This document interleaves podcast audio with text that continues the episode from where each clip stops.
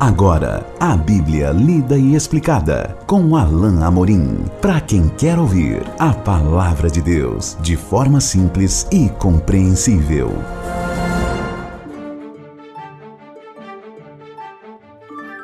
Olá, querido ouvinte, querida ouvinte. Estamos de volta com o nosso programa A Bíblia Lida e Explicada. Eu sou o pastor Alain Amorim. Nós vamos continuar o nosso estudo no Evangelho de Mateus, no capítulo 23. Nós teremos, uh, excepcionalmente, uh, um programa dividido em três partes, ou melhor, um texto dividido em três partes, porque ele realmente é excepcionalmente grande. Nós temos um trecho uh, que vai, que compreende, na verdade, os versículos 13 até o versículo 36, é uma unidade só mas por causa do tamanho, nós vamos dividir ah, nossos estudos aqui em três partes. Então, nós vamos ver hoje ah, os versículos 13 até o versículo 22. Já é uma porção grande, mas é, vamos dividir assim para podermos estudar melhor esse texto. Vamos então à leitura da porção da palavra de Deus. Ai de vós, escribas e fariseus, hipócritas, porque fechais o reino dos céus diante dos homens, pois vós não entrais nem deixais entrar os que estão entrando. Ai de vós, escribas e fariseus, hipócritas, porque devorais as casas das viúvas para os e para os justificar, fazeis longas orações, por isso sofrereis juízo muito mais severo. Ai de vós, escribas e fariseus hipócritas, porque rodeais o mar e a terra para fazer um prosélito, e, uma vez feito, o tornais filho do inferno duas vezes mais do que vós. Ai de vós, guias cegos, que dizeis: quem jurar pelo santuário, isso é nada. Mas, se alguém jurar pelo ouro do santuário, fica obrigado pelo que jurou insensatos e cegos. Pois qual é maior, o ouro ou o santuário que santifica o ouro? E dizeis: quem jurar pelo altar, isso é nada. Quem, porém, jurar pela oferta que está sobre o altar, fica obrigado pelo que jurou. Cegos, pois qual é maior, a oferta ou o altar que santifica a oferta? Portanto, quem jurar pelo altar, jura por ele e por tudo o que sobre ele está. Quem jurar pelo santuário, jura por ele e por aquele que nele habita. Quem jurar pelo céu, jura pelo trono de Deus e por aquele que no trono está assentado.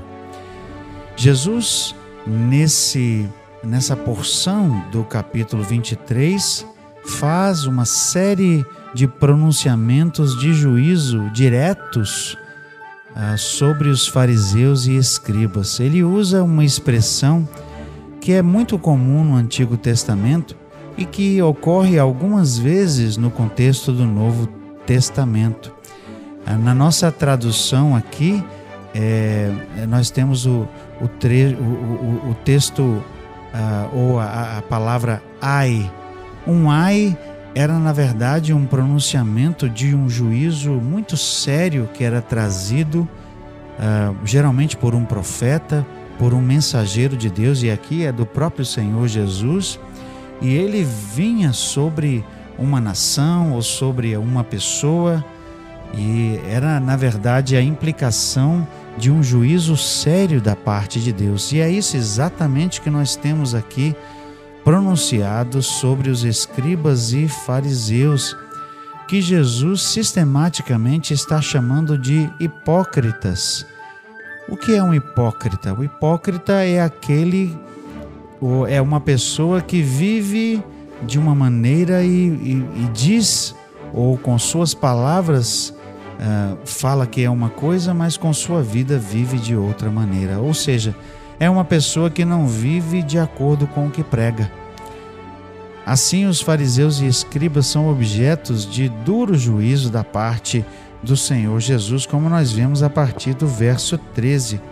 escribas e fariseus hipócritas, fechais o reino dos céus diante dos homens, pois vós não entrais nem deixais entrar os que estão entrando. Supostamente, os escribas e fariseus, com seus ensinos, deveriam conduzir as pessoas ao céu, ou seja, deveriam conduzir as pessoas a Deus por meio do ensino da sua palavra. Mas infelizmente, infelizmente, perdão, eles mesmos não estavam entrando no céu, porque sua vida não refletia aquilo que eles ensinavam, e justamente por esse mau exemplo estavam também conduzindo outros a trilhar o mesmo caminho. Muitas vezes os fariseus estavam ensinando, doutrinando as pessoas a serem exatamente como eles, pessoas que não viviam de acordo com o que pregavam, pessoas que viviam de forma hipócrita e cuja hipocrisia acabava influenciando outras pessoas. Isso é uma implicação muito séria e, um, e uma dura reprimenda por parte de Jesus.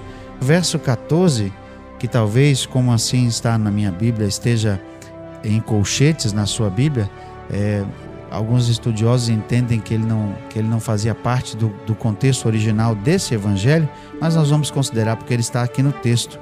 Ai de vós, escribas e fariseus hipócritas, porque devorais as casas das viúvas e para justificar fazeis longas orações.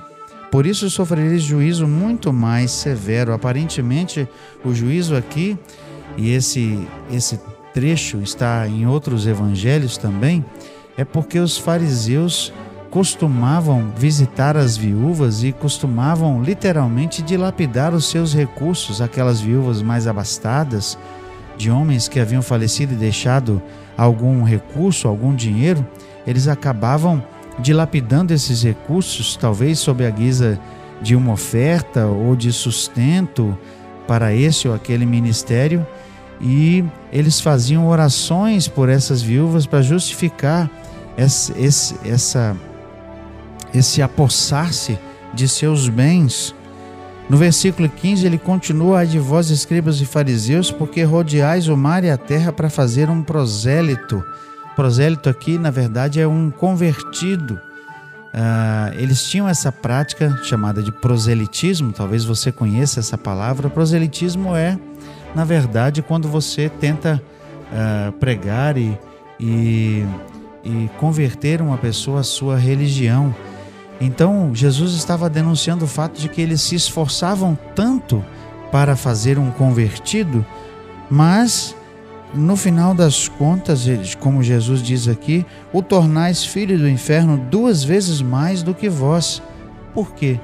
Porque os próprios fariseus eram dignos de condenação por causa de sua prática, e esses prosélitos, na verdade, se convertiam a uma religiosidade falsa, a uma religião que Jesus estava aqui condenando. Por quê? Porque os gentios que, é, que eram ah, convertidos, ou seja, se tornavam prosélitos, eram forçados, a eles era imposta mesmo, o mesmo rigor da lei, inclusive a questão a, é, a questão dos pormenores da lei e a circuncisão, por exemplo, mas na verdade essa religiosidade era falsa e eles acabavam se convertendo a uma religião que era uma religião de aparência. Por fim, não, não há mais longo aqui, Jesus denuncia uma atitude terrível que era prevalente naquele tempo em relação aos escribas e fariseus. Muitos deles impunham certas certas práticas e uma delas era a de juramento. Eles impunham que, os, que as pessoas fizessem juramentos, ou seja, votos, e que cumprissem esses votos à risca. Só que eles faziam uma distinção em relação a coisas que eram que eram supostamente é, importantes à sua vista, em detrimento daquilo que realmente era importante. Jesus aqui então faz uma distinção, porque ele, ele, eles falam de jurar pelo ouro do santuário, quando Jesus, na verdade, diz que o santuário é que torna o ouro santificado. Eles falam de jurar pela oferta e não pelo altar, dizendo que se, se alguém jurar pelo altar é, é uma coisa que não tem significado, mas se jurar pela oferta, isso então tem, tem efeito e é um juramento válido. Mas Jesus, na verdade, diz: o altar é mais importante do que a oferta, porque é o altar que santifica a oferta e não o contrário. E por fim, o, o, a questão do trono de Deus e os céus. Os judeus estavam pervertendo e invertendo valores dentro ah, da, da própria, do próprio juízo, do próprio, da própria esfera ah, do que a Bíblia valorizava, do que a Bíblia achava que era importante. E eles julgavam que o ouro do santuário era mais importante do que o próprio santuário. Eles julgavam que, o, que a oferta era mais importante do que o próprio altar, sendo que o altar inicialmente tinha sido santificado para que toda a oferta então que fosse nele oferecida, tra trazida, fosse santificada. Ou seja, para os fariseus era como se os fins justificassem os meios e eles estavam é, tornando coisas ínfimas mais importantes do que aquelas que realmente tinham valor, como Jesus aqui, é, como Jesus aqui denuncia. No fim das contas, a questão é que os fariseus estavam invertendo prioridades dentro, dentro da, da visão ah, do que era correto em termos de religião. Eles tinham invertido os valores, aquilo que não tinha tanto valor, os pormenores, os detalhes, e Jesus vai, tem mais a falar sobre isso.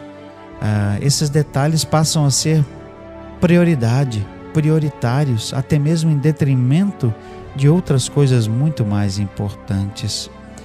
Os fariseus estavam uh, deixando que a aparência fosse mais importante do que o, estava, o que estava no coração.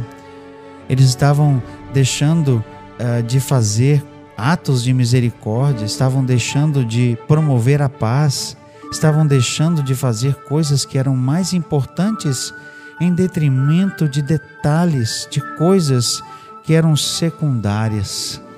E isso deixa para nós um alerta importante. Nós precisamos entender o que é realmente prioritário. Nós precisamos entender aquilo que é realmente essencial. Muitas vezes nós vemos, até mesmo no contexto da igreja de hoje, pessoas que, que pensam é, no sábado e na, e na guarda do sábado. E como Jesus mesmo denunciou, os, ou, ou, como Jesus mesmo pronunciou, o homem foi feito para o sábado e não o sábado para o homem.